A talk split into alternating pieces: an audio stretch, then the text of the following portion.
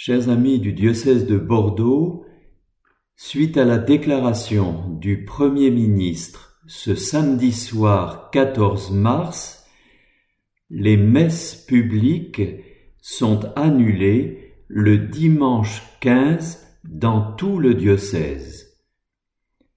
Les lieux de culte restent ouverts selon l'habitude. J'encourage les catholiques du diocèse à suivre la messe dominicale sur les médias et à avoir un temps de prière seul ou en famille ce dimanche. Je compte m'adresser à vous encore prochainement à ce sujet.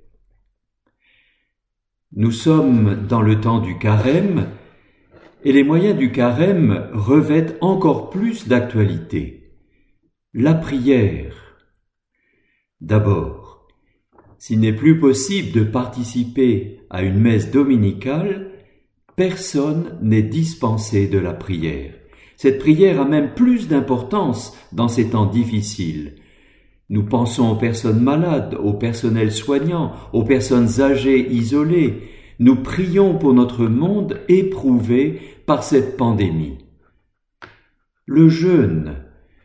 Pour certains d'entre nous, ce sera un jeûne eucharistique douloureux pour nous, car nous savons l'importance dans nos vies de l'Eucharistie dominicale. Pour d'autres, ce sera un jeûne de rencontres et d'échanges familiaux, car ils ne pourront pas aller visiter des proches en difficulté. Offrons au Seigneur ce jeûne par amour pour lui et pour notre monde. L'aumône ou le partage. Il y a de nombreuses manières concrètes de nous manifester à nos proches. Messages téléphoniques, mails, en particulier à tous nos frères et sœurs que nous ne pourrons pas serrer dans nos bras et qui souffrent. La solidarité, la fraternité sont encore plus urgentes en ce moment.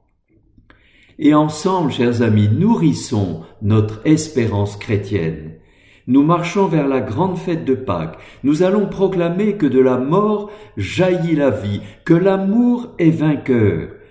Nos prières, nos gestes d'amitié au cours de ce carême nous y préparent. Et le Seigneur ne nous manquera pas. Il est là à nos côtés, il marche avec nous dans ce temps de carême. À tous, je dis ma très grande et fraternelle communion dans ce temps d'épreuve.